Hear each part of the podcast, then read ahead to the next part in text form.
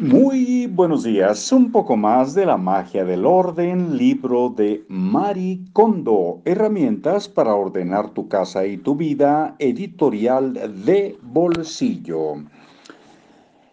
Un poquito atrás para platicarle la historia que quedó pendiente. Cuando la ropa que quieren conservar quede apilada en el suelo, será hora de empezar a guardarla. Pero antes de ese paso te contaré una historia.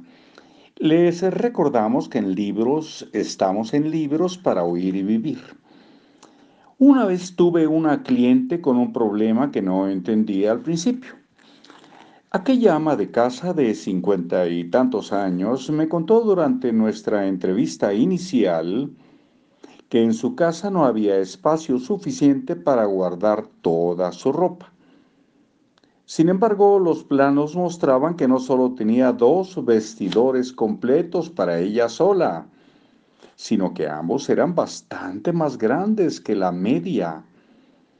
Aunque esto debía brindar bastante espacio, ella tenía además un perchero con tres rieles llenos de ropa.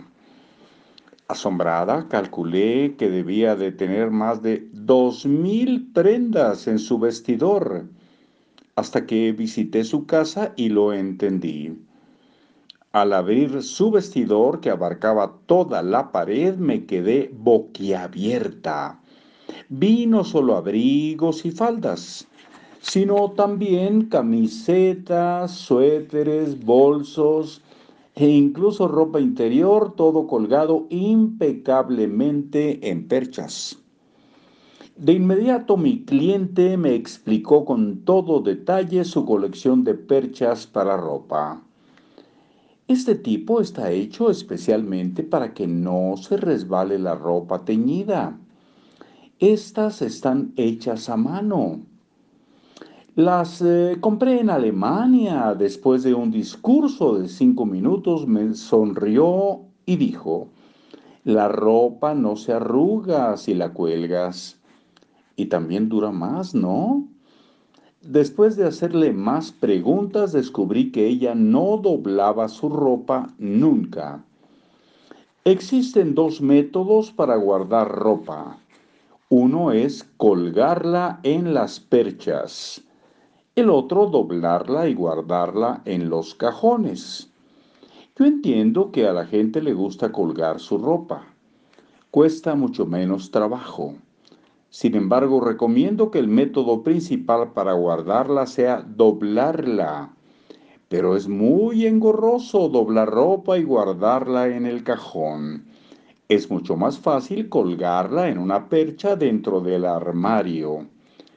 Si tú piensas eso, no has descubierto el verdadero impacto de doblar.